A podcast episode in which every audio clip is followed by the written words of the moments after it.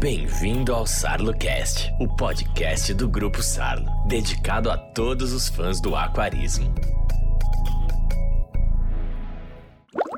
Saudações, gente bonita, beleza? Que é o João Luiz, também conhecido como Johnny Bravo. Sou autor de alguns textos aí em fóruns e revistas especializadas no tema de aquarismo. Hoje vocês podem estar notando aí que minha voz está um pouquinho falha, né? Um pouquinho rouca. Essa voz assim de locutor de fundo de aquário, sei lá como é que chama isso, mas é porque realmente minha garganta tá ruim. Mas como a gente não pode deixar de faltar, né? Nos podcasts, vamos lá, vamos encarar mais essa. Bem, gente, hoje eu estou trazendo aqui um tema que provavelmente muita gente conhece, que é um peixinho chamado japonês ou kingyu. Bem, você deve conhecer ele sob vários nomes, não só kingyu, né? mas também o peixinho dourado, ou em inglês o goldfish, né? ou mesmo japonês. Né? São muitos nomes para um peixinho super comum e provavelmente eu acredito que todos que estejam me escutando conhecem. E aí vem a pergunta: conhecem mesmo? É o que a gente vai testar hoje. Eu estou trazendo aqui uma porção de nomes, assim, de variedades desse King, para ver se a gente está na mesma faixa de entendimento ou se ainda tem alguma coisa para a gente aprender sobre eles, né? Eu já adianto que sim, né? Tem muita maravilha oculta nesse novo, digamos assim, novo universo do aquarismo, né? Bora lá conferir. Acredito eu que todo peixinho que está há muito tempo no hobby é, já teve ali centenas de aquicultores, de aquaristas mesmo, que tentaram e obviamente conseguiram é, até porque eles estão ali há muito tempo, né? E tem que ter alguma graça para estar tá sempre figurando assim aquele aquele popstar do, dos peixinhos, né? Então esses aquaristas ou aquicultores conseguiram aprimorar né, as variações de cor, de formas, nadadeiras, né? Muita coisa que muita gente às vezes gosta de definir, né? Esse subproduto dessas variações de raças. Eu mesmo prefiro chamar de variedade. Até porque a gente vai mais ver mais para frente aqui que esse termo raça eu até prefiro usar para outros propósitos. Bem, a história do peixe, ela não se encaixa nos nossos tempos modernos agora, não. Ela já vem de um tempinho aí, um tempinho bem antigo, né? Algo que a gente pode até definir como primórdios do aquarismo, se você quiser chamar assim. E tudo começou a partir de um peixe chamado Carpa cruciana, que é do gênero Carassius, que a gente vai ver que é o mesmo, e da espécie ou epíteto específico Carassius também, ou seja, Carassius carassius e é um importante peixe de cultivo, só que para alimentação no caso. E tudo aconteceu quando um, um, daqueles exemplares ali mostrou uma corzinha diferente daquele verde acinzentado costumeiro que, é, que o peixe tem. E vou te falar, né? Quando eu te falei que tem um tempinho, é, você pode pôr tempo nisso aí. Porque eu tô falando da dinastia Jin na China, né? Que vai lá para os anos de 265 a 420. Eu não tô esquecendo nenhum número, não, gente. É antigo assim para valer. E a partir daí começaram a vir seleções de todo tipo, né, para povoar largo, os lagos de jardim. Tipo assim, com o peixe já virando ornamental mesmo, né? E isso já acontecia lá pelos anos de 618 907. São datas assim meio precisas que eu estou dando porque eu peguei de, é, de artigos que eu li. E essa, essa última é, fase de, de anos aí que eu falei corresponde à dinastia Tang, não é o suco, tá? É a dinastia mesmo. E até chegar nessas cores é, de peixe amarelo dourado que a gente conhece e tornando-se até um, um, símbolo da família imperial à época, lá para os anos de 960 a 1279, que é a dinastia Song. E nessa ocasião, inclusive, eles foram proibidos né, de serem criados pelos plebeus, já que é um símbolo imperial, como é que um qualquer aí, entre aspas, pode criar, né? Engraçado essas, essas associações, né? Então, tipo, tem muita história para contar, mas o que importa mesmo pra gente é a gente chegar hoje, nos tempos que a gente está aqui, onde a gente tem uma linha de, de pesquisa, né, de, de de pesquisadores que atribui é, que essa, essa, vamos dizer, essa carpa, né, seja a mesma espécie do king de hoje, que é o Carassius auratus. Porém, isso é uma informação que eu não consegui confirmar, tá? E, e vou optar então, é, para a gente seguir daqui para frente, pelo seguro. Eu vou optar pelo nome Carassius auratus, que é uma espécie validada. E como a gente falou aí, o basicão do basicão, a gente vai pelo nome científico para iniciar essa história, é, hoje está registrado como Carassius auratus a origem dele, Ásia Central, China. Eu até achei que ia pegar o pessoal aqui com mais alguns trocadilhos infames que eu faço, achando que o peixe chamado japonês tinha origem na China, mas não.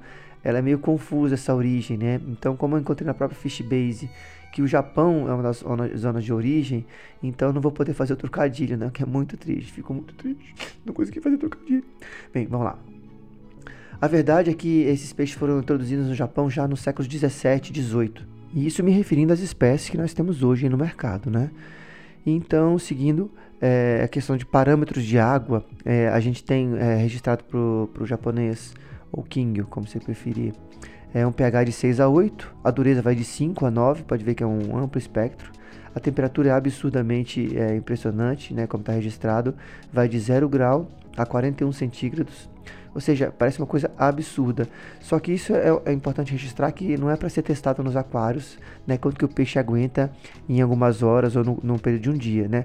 É, especialmente porque a gente pode ter, tem que ter muito cuidado quando a gente observar algumas das variedades de, de peixinho dourado, porque alguns são poucos tolerantes à, à questão de, de águas muito frias, né? Como alguns, alguns é, como se diz comentários de alguns criadores, dizem que os próprios Lionheads, que é uma variedade que a gente vai ver à frente, tem essa sensibilidade. Bem, ainda nos registros, é, a questão de idade máxima de um peixe desse é de até 41 anos e o tamanho máximo que chega a 48 centímetros. Embora a gente vai ver aqui para frente, quando a gente for falar das variedades, que é um pouco menos que isso, mas vamos ver, aos poucos a gente chega lá, tá bom? É, imagino que até agora não tenha assim nada muito novo, né, do que eu estou trazendo, do que você já conheça, né? Porque você já deve ter ouvido, assim, falar de tipos de, de, de de japonês, né? Tipo o telescópico, aquele zoiudão, o japonês cauda de véu, os sete cores, sabe assim? Então tem que ter muita coisa que você já deve saber que ele é super resistente, ou seja, você deve estar cheio de ouvir disso, né? E realmente você está certo. Até aqui, nada de surpreendente. Eu preferi partir do básico e então partir para onde eu quero chegar, né? Que é justamente, primeiro eu vou lá na raiz, depois eu tento trazer ao conhecimento essas variedades que, que eu acho que enchem os olhos daqueles que são entendidos no ramo do aquarismo, né? Obviamente, você também, por curioso que você é, já deve ter chegado numa loja de aquário e visto um japonês ali que é um pouco muito, ou pouco ou muito mais caro do que você está acostumado a comprar. Então, você deve, às vezes você pode pensar que o lojista está realmente só querendo tirar seu dinheiro, não sei o que, né? Então, considerando que você tem ido numa loja realmente de responsa e tal, é, onde até você fosse, de repente, você é possível você sondar sobre a origem é, desses exemplares que você está vendo tão caros, né? Será, você vai ver que eles, eles defendem, de, defendem, eles descendem de criadores que primam pela qualidade do peixe. São os caras que selecionam os peixes, que é, se preocupam em importar matrizes de fora, não misturar com exemplares menos qualificados, ou seja, eles prezam né, por perpetuar uma, qualidades que são, já, já são, é, como a gente viu até na, na, curta história que a gente viu do, do, do King, é uma história longa, ou seja, são coisas que adquiriram durante todo esse tempo e, e hoje o, a criação tradicional tenta manter ainda. Santo Deus das águas frias! O que esse cidadão está querendo dizer, gente? Para que um podcast inteiro para falar do peixe mais comum que existe? Bem, é aí que está a graça. Assim como a gente tem Guppy ou as próprias carpas koi, a gente também tem Kingios de raça ou variedades, né? E pode notar, é isso mesmo, gente. Kingios de raça, você ouviu falar muito bem, com pedigree e tudo. Eu, pessoalmente, eu era daqueles caras que achava que, que japonês era tudo igual, né? Esse, o Kingyo era tudo, assim, esse peixinho comum e eu também achava ruim quando eu via um peixe mais caro. Tô brincando, gente, não pensava tão assim não, tá? Eu só não via muita graça no peixe. Até que um, um, dia aqui em Brasília, isso ano passado, em novembro, eu fui na primeira exposição de Kingios de raça daqui de Brasília. Foi um encontro organizado pelo, pelo King Clube de Brasília, ou KCB. Se você for no Insta, você vai encontrar esse pessoal. Além de eu conhecer lá um monte de gente muito legal, assim, que você vê que o pessoal dedicado mesmo ao hobby. Tipo assim, gente apaixonada mesmo pelo hobby, pelos peixes que eles estão criando, né? Nesse momento eu fui apresentado a um mundo completamente desconhecido para mim, né? Super interessante, super colorido, né? E aí daí surgiu a ideia de um dia levar isso para um podcast para mais pessoas também tentarem ver o que eu vi.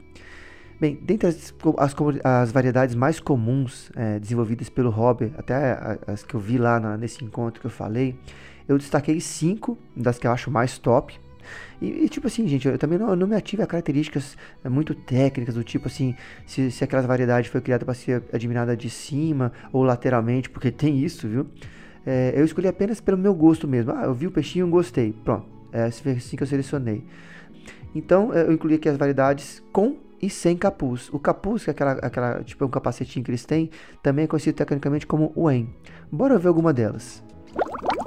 Se você tiver a oportunidade aí de olhar para dentro do blog e conseguir ver as fotos, é interessante para eu não ficar só falando, você poder visualizar o peixe, porque a graça dele realmente é ser visto. Então eu começo com o Lionhead, né? Ele eu estou começando com ele justamente porque pode ser que ele seja uma das, uma das variedades mais antigas. É, e nessa variedade, o capuz ou o en, ele cobre completamente a cabeça do peixe.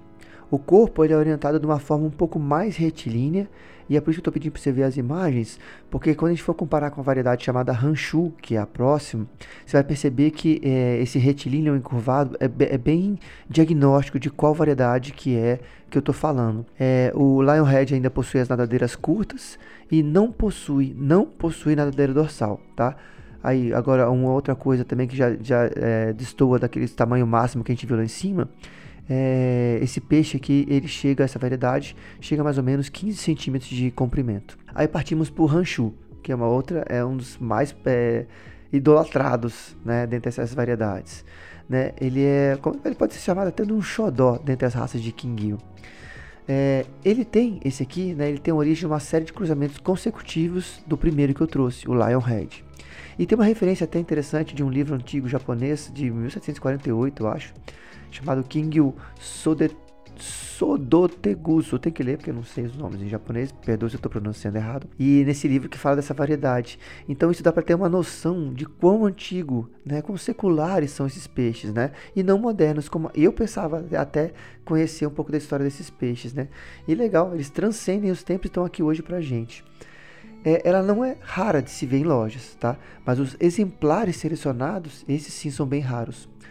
O ranchu é identificado por ter uma curvatura, uma curvatura muito, muito, muito, muito acentuada na, na, na espinha dorsal. Basicamente ali onde vai, é, vai inserir a nadadeira dorsal, aquilo ali é muito curvo, né? justamente sobre o pedúnculo caudal, caudal perdão. Ele também possui nadadeiras curtas e ele também não possui nadadeira dorsal. E esse estilo de peixe também é conhecido como egg shape, ou seja, formato de ovo, né? Onde até 3 quartos do peixe são caracterizados pela barriga. É engraçado pensar nisso, né? Esses aí chegam a 15, 20 centímetros de comprimento. Aí sim vem o oranda. Aí sim, nossa gente, esse é lindo. Se você tiver como ver, dá uma olhada nesse peixe. Esse realmente, dos cinco que eu trouxe, seria a minha primeira escolha, né? Eu, tipo assim, eu escolhi dois dessas cinco, dessas cinco que eu trouxe. E uma delas, a primeira delas seria essa, né? Eu confesso que mesmo possuindo assim a tradição, né, os primeiros aí que eu apresentei não me seduziram tanto assim não, porque eu ainda acho eles meio estranhos. O oranda, ele tem um capuz bem, bem pronunciado, né, também cobre toda a cabeça, o pérculo, e tem até um, um, detalhe interessante que eu li alguns relatos, de que o en, ele recai sobre os olhos, então, às vezes, o aquarista tem que intervir nisso para o peixe não ficar sem poder ver. Né? Esse aqui já possui todas as nadadeiras, incluindo a dorsal. Acho que é, é, por isso que é um dos detalhes que eu venho a preferir esse peixe. E dessas nadadeiras, muitas delas podem ser do tamanho comum ou mesmo véu. Né? Eu nem vou entrar mais a fundo nessa questão de variedade de orando, porque até porque eu não sei explicar, não sou especialista, né? Esse ponto de saber diferenciar cada uma. Mas eu já adianto para você que existem, tá? Essa variedade chega a 20 ou até 30 centímetros, é maior que as outras. E aí chegamos no Ryukin. Essa é uma raça mais alta, vou botar entre aspas assim, né? Porque ele tem uma curva muito acentuada que começa logo assim atrás da cabeça. E que essa cabeça, inclusive, ela tem um, um formato meio pontiagudo ou triangular. E você percebe um, um, grande lombo, assim, da onde, da onde vai ver apoiada a nadadeira dorsal.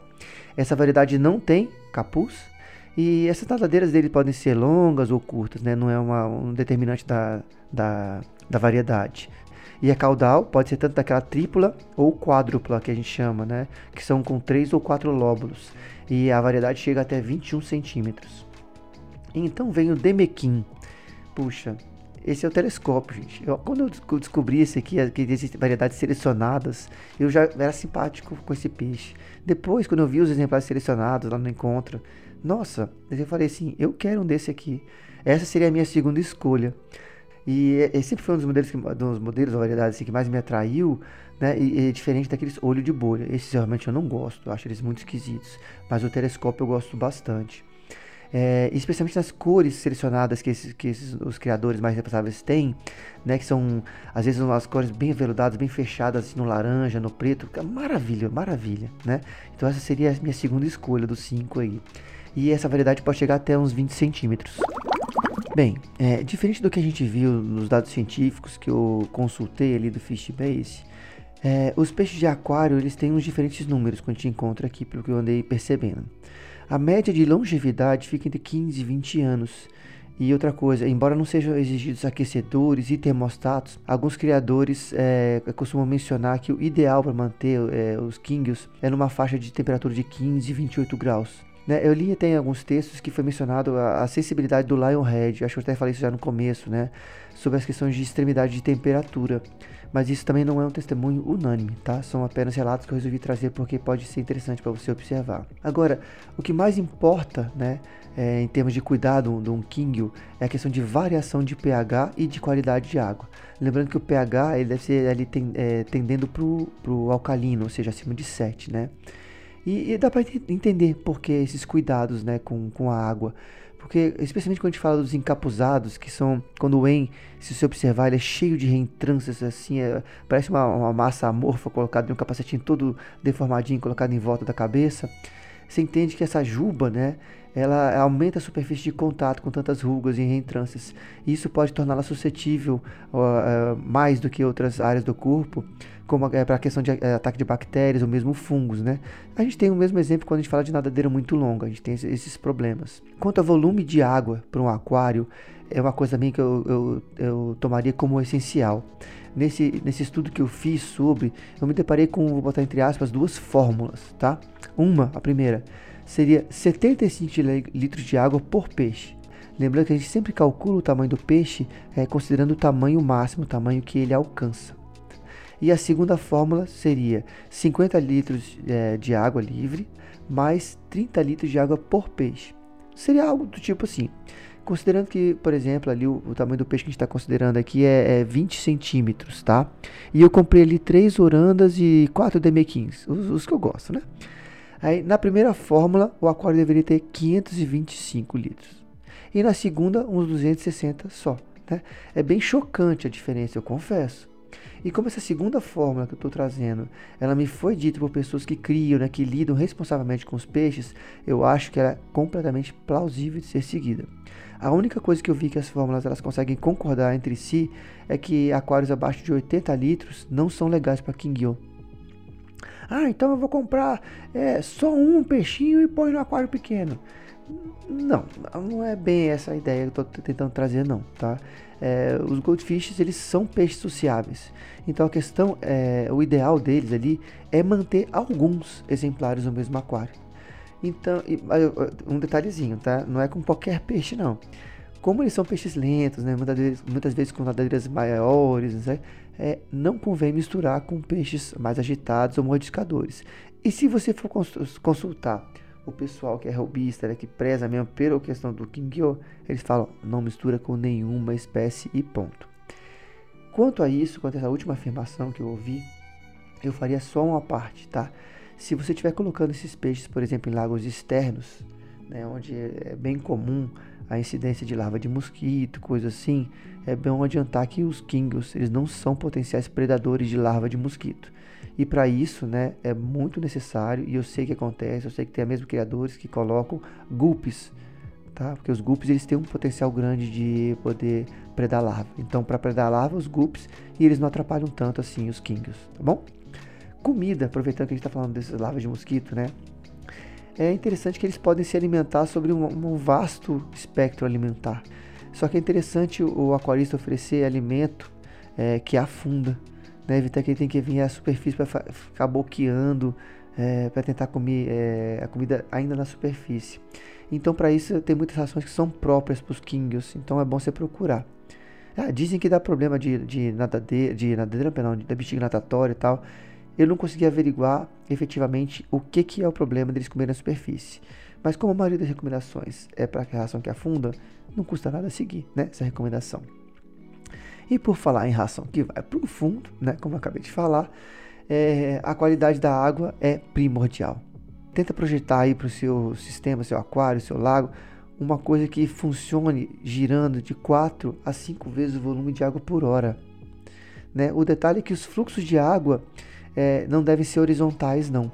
Eles precisam ser verticais, especialmente quando você possui dessas variedades que não tem todas as nadadeiras, tipo a dorsal, como a gente viu no Lionhead. Porque é fácil imaginar que um peixe com menos nadadeiras deve ter mais dificuldade de ficar equilibrado, ou seja, gasta mais energia, ou seja, se cansa mais rápido e já vai debilitando, blá blá blá. Então, é, como o pessoal recomenda fluxos verticais, você pode até dispensar mesmo a questão de bombas submersas muito fortes ou mesmo bombas submersas que criam fluxos horizontais, tá? É, as bombas submersas não são desejáveis se elas forem orientadas dessa forma. Então, é, na questão de movimentação de água, é, é importante você ainda pensar que é, você tem que ter algum jeito dessa água não ficar parada na superfície, porque não cria camadas de, é, de óleo ou de coisas que bloqueiem a troca gasosa, porque a oxigenação da água é fundamental. Tá? Eles são peixes muito ativos, então é bom que a água esteja, a superfície dela esteja sempre em movimento entendeu? Dá pra ver que não é difícil, né? É, assim, são pequenos detalhes que a gente, se a gente observar, é só sucesso. A gente sabe que são peixes resistentes e tal.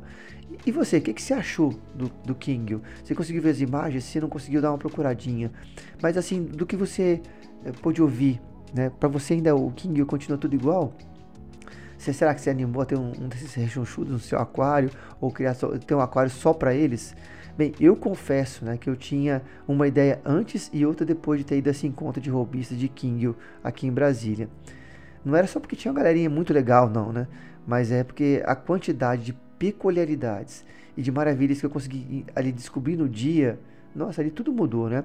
É muita, muita cor diferente, as formas diferentes, questão de, de nado, de observação. Você observa de cima, de, de lado, é, é tanta coisa legal. A própria questão de criação dos peixes, ou mesmo de, da, dos tipos de tanques ornamentais, alguns parecem ter umas bacias assim, é tanta coisa legal. Assim, se for pegar o estilo é, tradicional que eles têm, que eles chamam até de, de ball, né? Tipo aquelas tigelas mesmo ornamentais, é, é o estudo das linhagens. É tanta coisa legal que eu achei o, o, contexto, né, o conteúdo muito fascinante e resolvi ter essa ideia desse é, desse podcast, porque realmente eu mudei a minha, a minha mente em relação aos Kings. Bem, no mais, eu acho que já tem mais de 20 minutos aí. É bom ir terminando aqui, agradecendo mais uma vez a sua audiência. Eu espero ter trazido algo de interessante né, para agregar no, no, em termos de conteúdo, né, do, do conhecimento dentro do Robin. E também espero encontrar você aqui no próximo podcast. Desculpa a minha fala rouca, mas eu fiz o meu melhor aqui hoje. No, próximo eu prometo estar melhor. Abraços e até lá! Fui!